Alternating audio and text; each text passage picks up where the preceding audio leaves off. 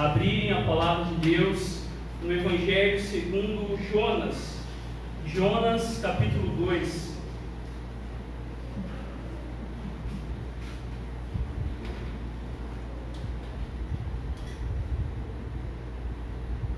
Nós estamos na nossa série de mensagens que tem como tema o Evangelho segundo Jonas.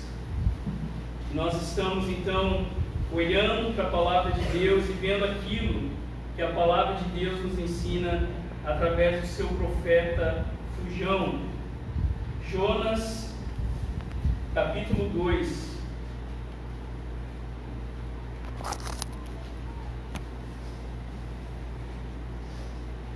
Versículo 10. Jonas, capítulo 2,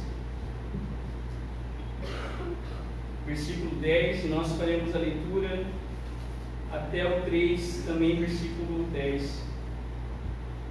Todos encontraram? Assim diz a palavra do nosso Deus.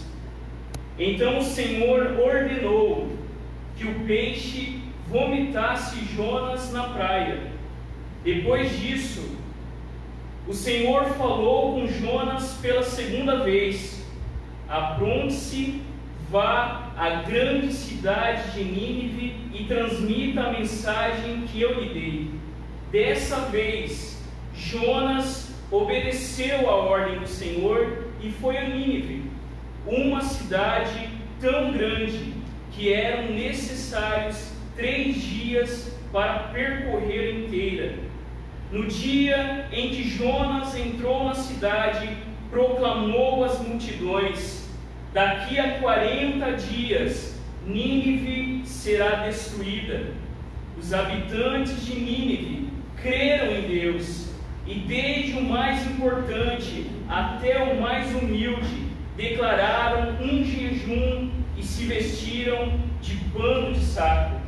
Quando o rei de Nínive ouviu o que Jonas dizia, desceu do trono, tirou as vestes reais vestiu-se de pano de saco e sentou-se sobre um monte de cinzas. Então o rei e seus nobres enviaram este decreto a toda a cidade: ninguém, nem mesmo os animais de seu gado e de seus rebanhos, poderá comer ou beber coisa alguma. Tanto as pessoas como os animais devem se cobrir de pano de saco, e todos devem orar fervorosamente ao Senhor, devem deixar seus maus caminhos e toda sua violência. Quem sabe Deus voltará atrás, conterá sua ira ardente e não nos destruirá. Quando Deus viu o que fizeram e como deixaram seus maus caminhos, voltou atrás e não os destruiu como havia ameaçado. Esta é a palavra do nosso Deus. Feche seus olhos, vamos ao Senhor em oração neste momento. Pai, nós te louvamos porque a tua palavra ela fala aos nossos corações. Nós te louvamos porque somos, ó Deus, privilegiados de ter essa porta aberta e a palavra do Senhor aberta na nossa frente e podermos, ó Deus, ler e estudar e aplicar a tua vida, a tua palavra nas nossas vidas. Te louvamos, Senhor, porque o Senhor não está longe de nós, mas na pessoa de Cristo Jesus e pelo teu Espírito Santo, aquele que foi prometido por Jesus declarou que ele continuaria a nos ensinar e nos lembrar de tudo que Jesus fez e falou enquanto esteve aqui no seu ministério público. Que nessa noite, Senhor, os nossos olhos e os nossos corações estejam atentos à tua palavra e que nós venhamos realmente, Deus, a ouvir o Senhor falando ao nosso coração, nos chamando à missão de nos arrependermos e de pregarmos e compartilharmos a mensagem de salvação a todos aqueles que precisam ouvir falar do teu amor, da tua justiça feita através de Cristo Jesus. Que as palavras dos meus lábios e que a meditação do meu coração sejam agradáveis na tua presença, Senhor, rocha minha e meu redentor. Por Cristo Jesus nós oramos.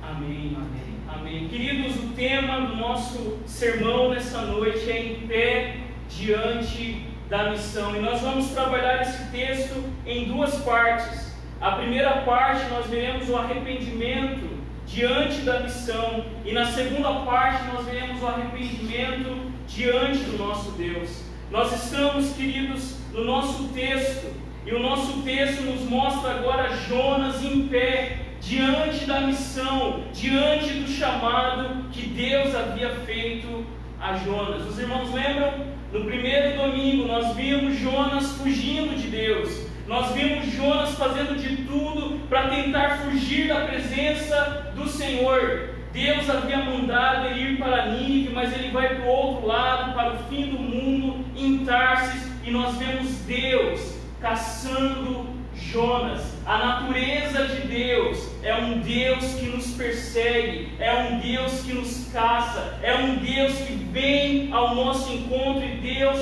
mostrou isso de forma esplêndida quando Jesus desceu do céu e veio até nós para nos salvar. Depois, domingo passado, nós vimos Deus enclausurando Jonas, Deus colocando Jonas em confinamento no capítulo 2, e Jonas então de joelhos, clama a Deus, clama ao Senhor em arrependimento, lembrando a cada um de nós que a salvação pertence ao Senhor.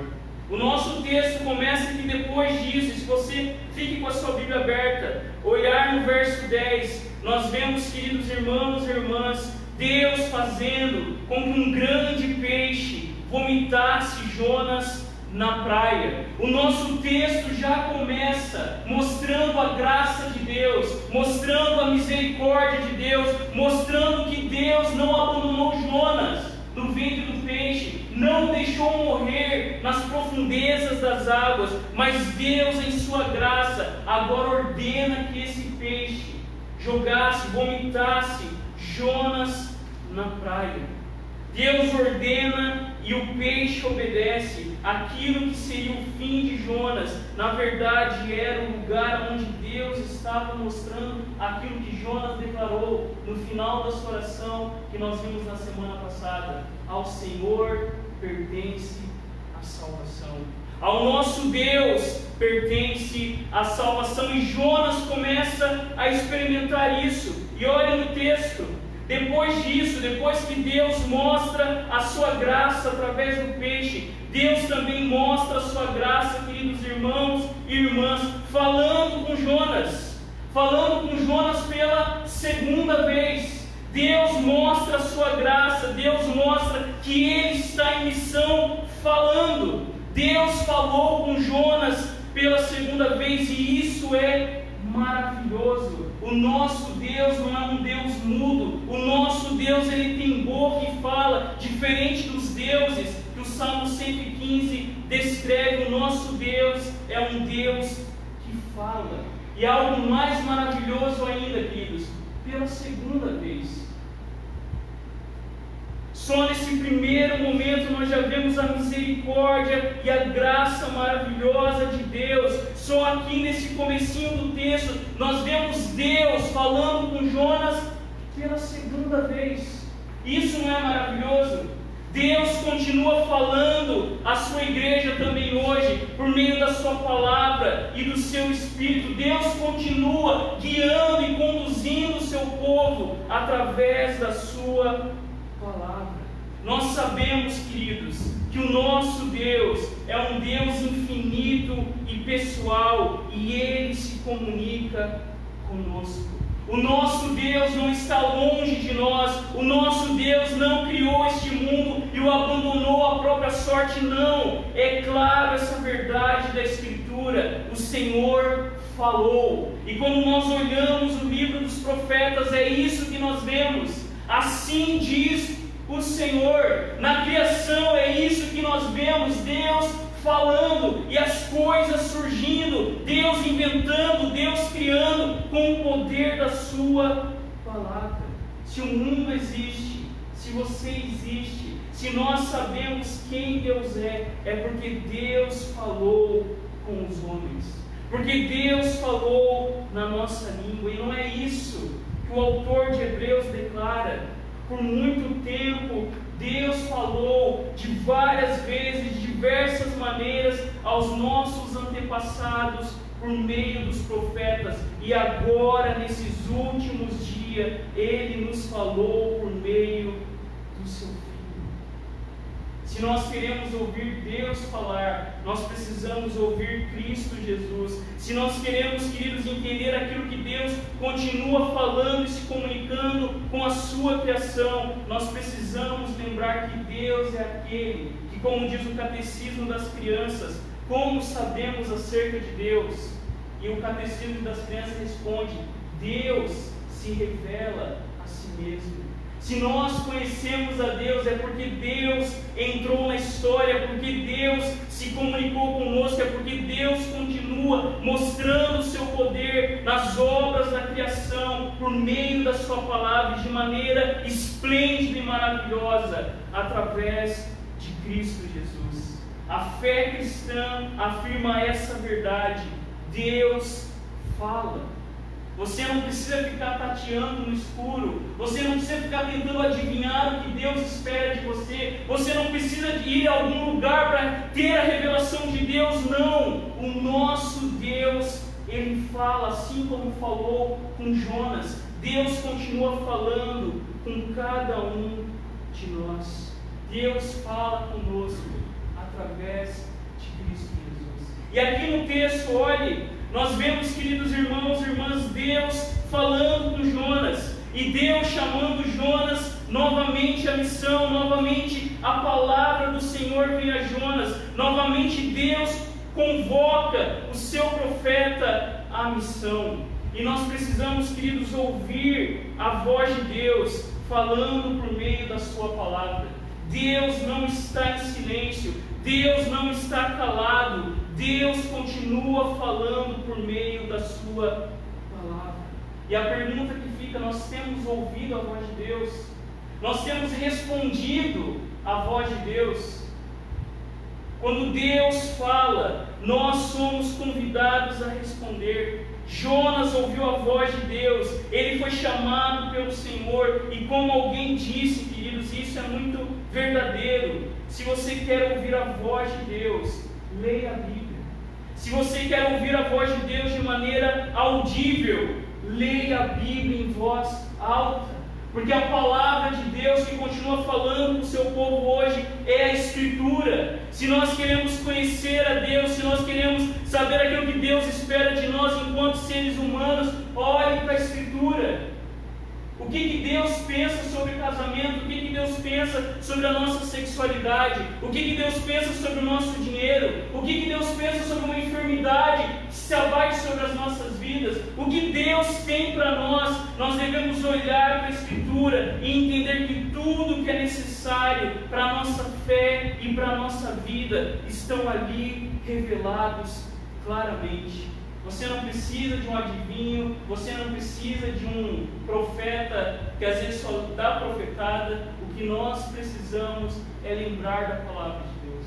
Por isso a importância, queridos, de lermos a palavra no culto. Por isso a importância de cantarmos a verdade de Deus, porque à medida que nós ouvimos a palavra de Deus, a palavra de Deus vai transformando as nossas vidas. Porque olha o que o texto diz no verso 2: o Senhor então fala com Jonas se levante-se, apronte-se, vá à grande cidade de Nínive e transmita a mensagem que eu lhe dei. Novamente Deus chama Jonas para a missão. Percebam, queridos, que Jonas não era o autor da missão. Jonas não deveria falar aquilo que ele achava que seria útil. Deus não fala para Jonas traçar um plano maravilhoso que convenceria os ninivitas, não. Jonas não fica ali pensando como que ele abordaria os ninivitas, como que ele faria com que os ninivitas ouvissem a sua mensagem. Não, queridos. A voz do Senhor é clara. Se levante e vá e transmita a mensagem que eu lhe dei. Queridos irmãos e irmãs, o verdadeiro arrependimento para a missão é obra da graça de Deus e também é obra da graça de Deus que nos lembra que nós não temos em nós mesmos poder algum de convencer as pessoas, mas nós somos instrumentos, nós somos ferramentas, nós somos meios pelas quais Deus faz a sua obra.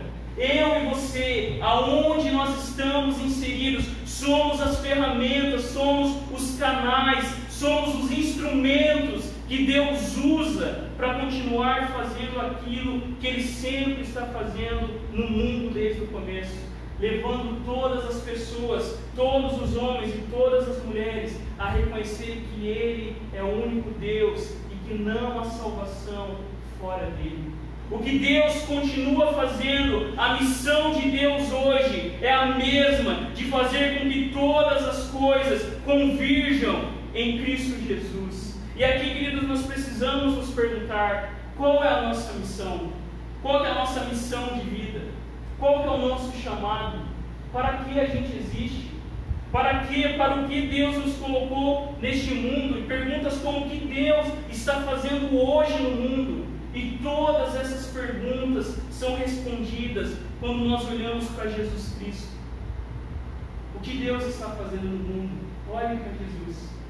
Jesus, através da sua vida, estava novamente reivindicando o reino de Deus no mundo. As curas de Jesus, as palavras de Jesus, aquilo que Jesus estava fazendo, era realmente uma guerra contra o poder do mal. Jesus estava novamente reivindicando o reino de Deus. Ele mesmo disse: Eu vim para dar a minha vida, eu vim para salvar aqueles que estavam perdidos. A nossa missão continua sendo essa em nossa vida, em nosso namoro, no nosso casamento, na nossa família, continuamos levantando a bandeira que diz que o reino de Deus está entre nós, que o verdadeiro rei deste mundo não é Satanás e nenhum poder humano, mas o verdadeiro rei do mundo é Jesus Cristo. Nas palavras de C.S. Lewis, quando ele escreve o cristianismo puro e simples, ele diz o seguinte o cristianismo é a história de como o rei por direito desembarcou disfarçado em sua terra e nos chama a tomar parte numa grande campanha de sabotagem. É isso que Deus está fazendo. É isso que Deus fez na cruz de Cristo. Humilhou o poder do mal, humilhou o poder do pecado, zombou do poder da morte. É isso que Deus estava fazendo aqui e faria através de Jonas.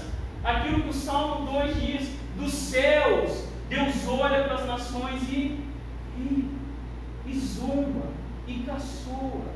Deus continua sabotando o poder humano, Deus sabotaria os planos da Síria e Deus continua sabotando os poderes do mal. O que Deus continua fazendo é dobrando os orgulhosos, é convertendo aqueles que são maldosos. O que Deus continua fazendo hoje, queridos irmãos e irmãs, é manifestando a sua justiça e a sua misericórdia sobre todos aqueles que se arrependem. O que Deus está fazendo hoje é reivindicando o mundo que é seu, é se levantando contra os poderes do mal que atuam, queridos irmãos e irmãs, em todas as esferas da nossa vida.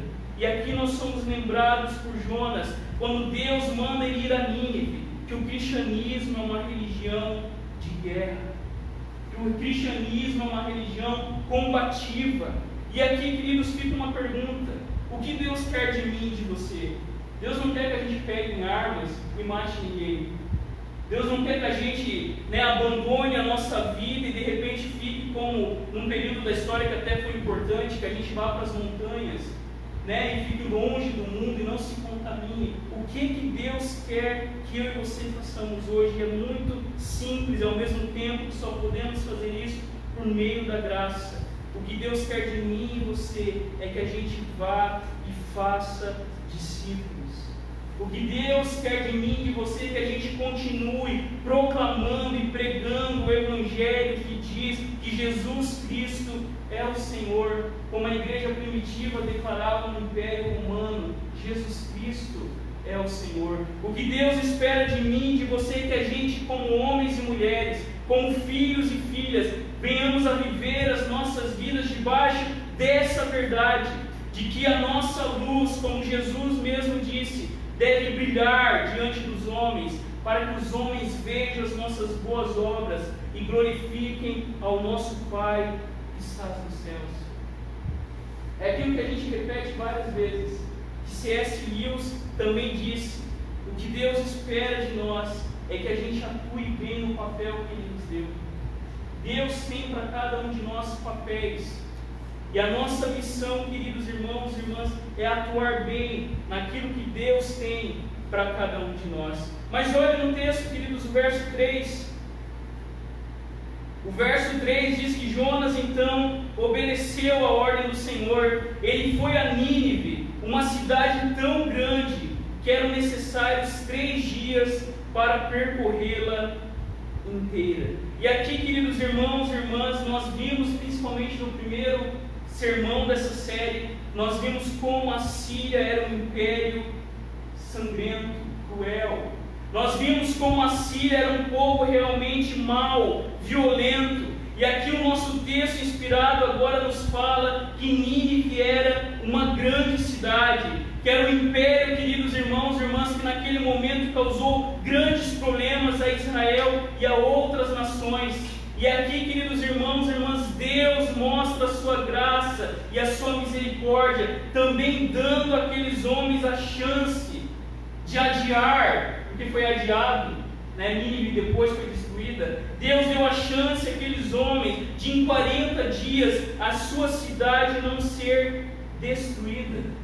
A Bíblia de Jerusalém vai nos dizer que é, é, esse texto, quando fala que Nínive era uma grande cidade, significa que aquela cidade era importante para o Senhor, que Deus ama as cidades, que Deus tem compaixão das cidades, porque é isso que nós veremos no próximo domingo, quando Jonas está lá bravo, porque a planta que estava cobrindo ele do sol morreu, e Deus fala: como que eu não teria misericórdia dessa cidade com mais de 120 pessoas e um monte de animais também.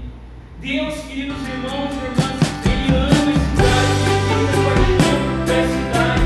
Jesus nada disse a sua igreja que nós devemos ser testemunhas em Jerusalém, na Judeia, na Samaria e até os confins da terra. Quando nós olhamos a igreja em Atos, a igreja continuou vivendo isso, a igreja continuou obedecendo a ordem de Jesus, vão por todas as nações preguem o Evangelho. Deus aqui, queridos irmãos e irmãs, também mostra a graça dele para aquelas pessoas que nós achamos que merecíamos morrer. Não era assim que os discípulos estavam?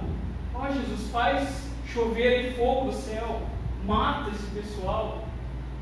Não era isso, irmãos e irmãs, que muitos israelitas e judeus esperavam um rei que viria e destruiria e aniquilaria os seus inimigos, e não um rei que daria sua face, e não um rei que curaria aqueles que eram indignos e que não faziam parte do povo de Deus. E aqui, queridos irmãos e irmãs, nós precisamos fazer uma pergunta: qual que é a nossa visão da cidade?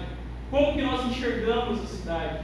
Porque às vezes a gente tem né, no nosso imaginário aquela visão de que o campo, a natureza, é o lugar onde Deus, né, de fato, algumas coisas contribuem para isso, né, o silêncio, a quietude, né, ficar lá sozinho no meio da floresta, mas às vezes contribui para a gente olhar para a cidade e achar que a cidade é uma coisa ruim, achar que a cidade é um lugar onde Deus não está. E nós sabemos em Gênesis que apesar da primeira cidade ter sido criada por Caim e ser fruto da violência e do pecado contra Deus, ainda assim, dentro daquelas cidades, lá estava Deus derramando a sua graça comum sobre aquelas pessoas. Deus ele olha para o seu mundo e mesmo assim tem compaixão. Deus olha para os ninivitas que eram inimigos do seu povo, inimigos de Deus, e mesmo assim Deus derrama e dá uma chance para aquela geração se arrepender.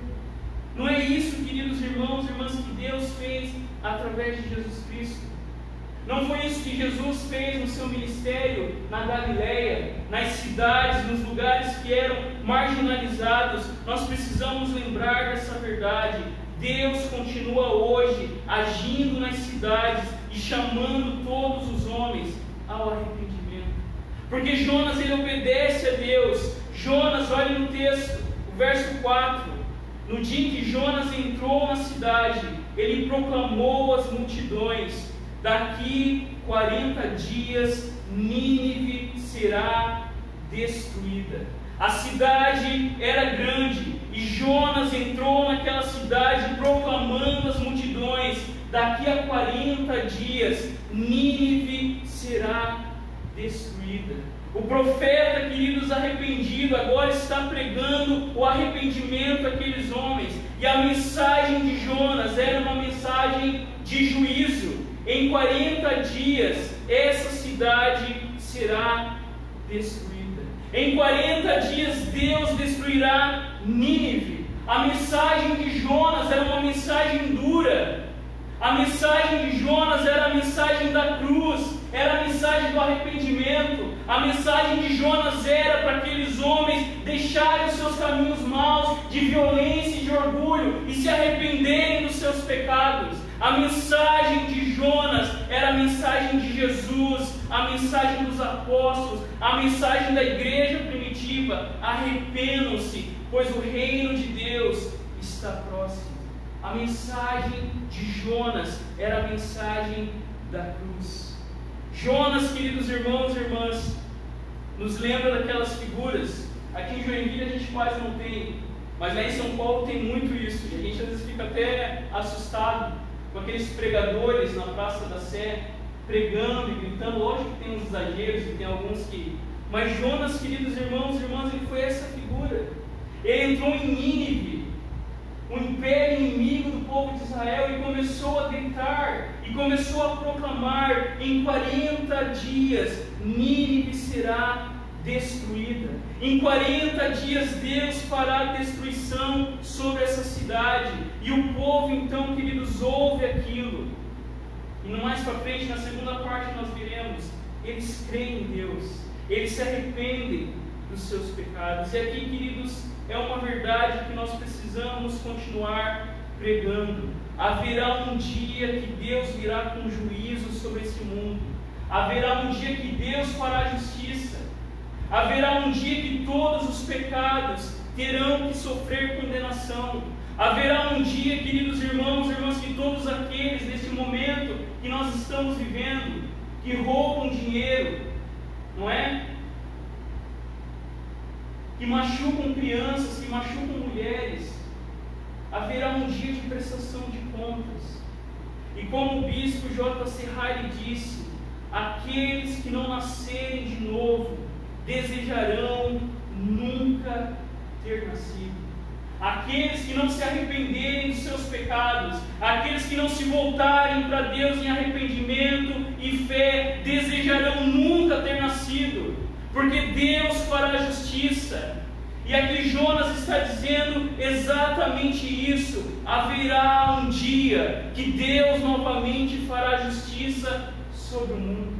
Quando nós olhamos para a história de Noé, quando nós olhamos para a história da Torre de Babel, quando nós olhamos para a história de Sodoma e Gomorra, é isso que essas histórias estão apontando. Haverá um dia que Deus fará justiça. Aqueles que se arrependem e confiam em Jesus podem esperar esse dia com expectativa, mas aqueles que continuam dando as suas costas ao Senhor desejarão nunca ter nascido. A mensagem de Jonas, queridos irmãos e irmãs, era a mensagem de arrependimento. Abandonem os seus maus caminhos e se voltem para Deus. Mas olha o texto, verso 5, e nós entramos na segunda parte do nosso texto. A segunda parte do nosso texto inspirado nos fala o seguinte: com certeza Jonas ficou surpreso com a ação desses homens, e nós também ficamos. O texto diz: os habitantes de Nínive creram em Deus, e desde o mais importante até o mais humilde declararam um jejum e se vestiram de pano de saco com uma mensagem, queridos, direta e curta, mas vinda do Senhor. Os moradores da cidade creem em Deus. Foi um arrependimento coletivo, foi um arrependimento nacional. Jonas ele proclama o juízo de Deus e aqueles homens, o texto diz, todos, desde o mais importante até os mais humildes, creem no Senhor. Aqueles homens, quando eles ouvem a palavra de Deus, quando eles ouvem o profeta pregando o juízo de Deus, aqueles homens são tomados de medo e pavor. Aqueles homens que antes desprezavam a Deus, que zombavam de Deus, que achavam que estavam por cima de todos, agora ao som desse profeta, desse visitante inesperado, eles imediatamente se arrependem dos seus pecados Aqueles queridos irmãos e irmãs que eram cheios de si, que achavam que poderiam destruir todos que estavam no seu caminho, agora eles estão diante da mensagem de Deus, estão agora arrependidos, estão agora clamando a Deus, pedindo misericórdia. Os ninivitas jejuam, eles se vestem de panos de saco, eles reconhecem que não são nada diante do Deus Criador dos céus e da terra. Eles reconhecem que não podem fazer nada sem a intervenção e sem o perdão do Senhor. Porque olha o verso 6: não só os líderes, não só o povo, mas o verso 6 diz que até o rei de Nínive, quando ouviu Jonas pregar, proclamar, ele desceu do seu trono, ele tirou as vestes reais, ele vestiu-se de pano de saco e sentou-se sobre um monte de cinzas. O que fez, queridos, com que esse povo e o seu rei se voltassem para Deus? O que fez com que essa simples mensagem de Jonas tão curta, em 40 dias Nínive virá abaixo, Nínive será destruída? O que fez com que esses homens se arrependessem e se voltassem para Deus? Alguns historiadores, queridos, vão dizer que nessa época da missão de Jonas, a Síria já estava passando por uma série de episódios, no mínimo curiosos: fomes, pragas, revoltas e até um eclipse havia acontecido naquele momento, e todos esses eram vistos como presságios de acontecimentos muito piores no futuro. Alguns argumentam, queridos irmãos e irmãs, que isso poderia ter preparado o povo para o arrependimento.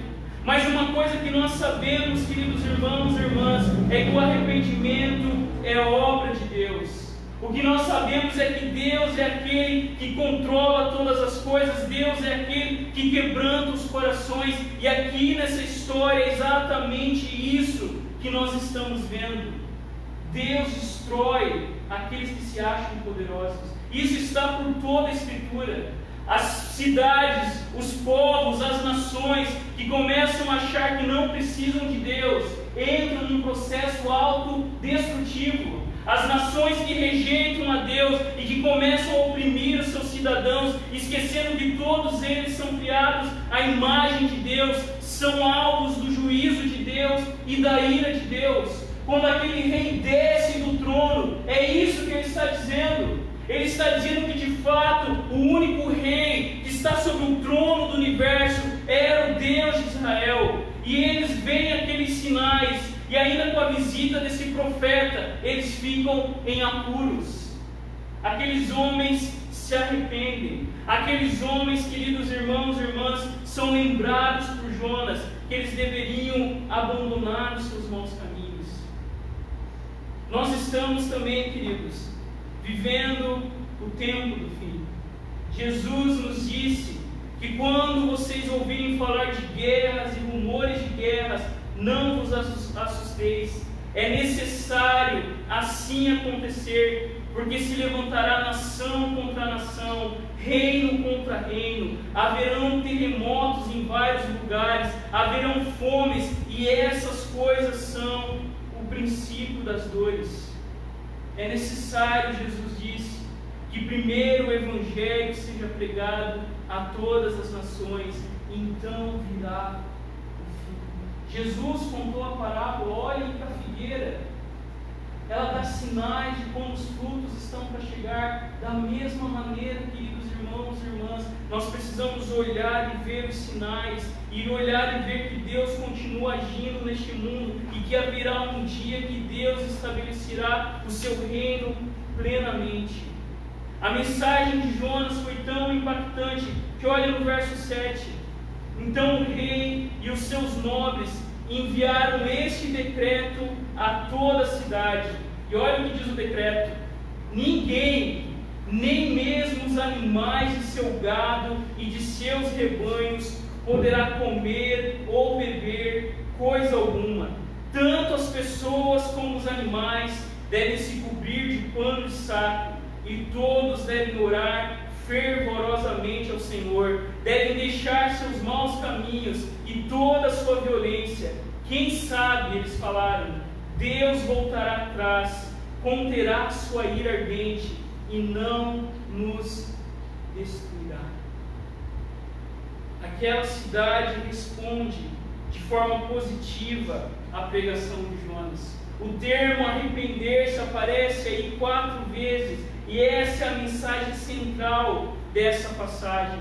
Quando Jonas prega o arrependimento, quando Jonas transmite a mensagem do Senhor, aqueles homens são tomados pela verdade de Deus. Aqueles homens, queridos irmãos e irmãs, percebem que eles precisavam abandonar a sua violência e os seus maus caminhos. O império assírio, naquele momento, estava reconhecendo a sua injustiça a sua crueldade, e eles estavam neste momento temendo, como eles mesmos diziam, a ira ardente de Deus. Aqueles homens ouvem a mensagem do Senhor e eles, queridos irmãos e irmãs, se arrependem. E eles jejuam, e eles clamam a Deus. Quem sabe Deus terá misericórdia de nós. Quem sabe Deus nos dará uma nova chance. E aqueles homens, aqueles habitantes de Nínive, sabiam, queridos irmãos e irmãs, que eles precisavam da graça e da misericórdia de Deus naquele momento. Em 40 dias, Nínive seria destruída. Mas aquele povo se arrepende, aquele povo reconhece o seu pecado. E olha o que o verso 10 nos diz. Verso 10 nos declara a graça de Deus quando Deus viu o que fizeram e como deixaram seus maus caminhos, ele voltou atrás e não destruiu como havia ameaçado. Quando Jonas prega o arrependimento, aqueles homens voltam atrás, e nós veremos no próximo domingo que Jonas não fica nada feliz com aquilo. Jonas esperava que Deus destruiria os ninivitas. O que Jonas esperava é que aquele povo sanguinário não se arrependeria, mas Jonas precisava lembrar novamente que a salvação pertencia ao Senhor. Que Deus viu aquele povo arrependido e abandonando seus caminhos de violência. E Deus, então, queridos irmãos e irmãs, volta atrás e não destrói aquela cidade. A grande verdade que o livro de Jonas quer nos mostrar é o mistério da misericórdia de Deus. O que o livro de Jonas quer nos mostrar, queridos irmãos e irmãs, é que hoje todos os homens e todas as mulheres são convidados a abandonar os seus maus caminhos, os seus caminhos de violência, de injustiça e de mentiras, e abraçar aquilo que Deus oferece em Jesus Cristo. Através de Jesus Cristo, hoje também, Deus oferece perdão, Deus oferece uma chance, um recomeço a todos aqueles que se arrependem e colocam sua fé em Jesus Cristo, aquele que é o justo e o justificador de todo aquele que tem fé em Jesus Cristo. O chamado para mim e para você, queridos, continua sendo um chamado de arrependimento. E às vezes você está aí pensando, mas eu nunca matei ninguém, não é? A gente esqueceu de ler um pouquinho o que Jesus falou no Evangelho sobre o que é matar uma pessoa. É, matar não é só dar um tiro, a gente mata as pessoas de outro jeito. Quando nós, queridos, pensamos em arrependimento, às vezes a gente pensa, não, mas eu sou crente. Mas, queridos irmãos e irmãs, existem coisas no nosso coração que nós precisamos abandonar. Existem coisas lá no fundo do nosso coração, às vezes é a murmuração, às vezes é a irritação, às vezes é a gritaria, às vezes é alguma coisa ali que você tem escondido que ninguém imagina. Deus continua chamando cada um de nós a abandonarmos os nossos maus caminhos e abraçarmos Jesus Cristo e o perdão que Ele tem para nos oferecer. A única maneira, queridos irmãos e irmãs, desfrutarmos da verdadeira vida é abraçando Jesus Cristo, é desfrutando da graça preciosa. E eu termino com uma frase de Dietrich Bonhoeffer no seu livro Discipulado. Vou pedir para alguém colocar ali na tela, só para o pessoal acompanhar. Esse pastor que foi morto, a gente sempre fala dele aqui, durante o nazismo alemão, ele disse o seguinte: a graça barata é a inimiga mortal de nossa igreja. Hoje, nossa luta é pela graça preciosa. A graça barata, em vez de justificar o pecador, justifica o pecado. A graça barata é a pregação do perdão sem arrependimento do pecador. É o batismo sem disciplina eclesiástica. É a comunhão sem confissão de pecados. É a absolvição sem confissão pessoal. A graça barata é a graça sem discipulado, é a graça sem cruz, é a graça sem Jesus Cristo vivo e encarnado. Mas a graça preciosa é o tesouro oculto no campo, pelo qual o ser humano vende feliz tudo que possui. É a pérola preciosa pela qual o mercador oferece todos os seus bens. É o domínio do reino de Cristo, pelo qual o ser humano arranca o seu olho que o faz tropeçar é o chamado de Jesus Cristo, pelo qual o discípulo deixa suas redes para trás e o segue. O chamado do Senhor para mim e para você é o chamado da graça preciosa, de tomarmos a nossa cruz, de negarmos a nós mesmos e seguirmos Jesus nos passos daquilo que Ele continua fazendo no nosso mundo. Amém? Amém. Feche seus olhos. Coloque a sua vida diante do Senhor.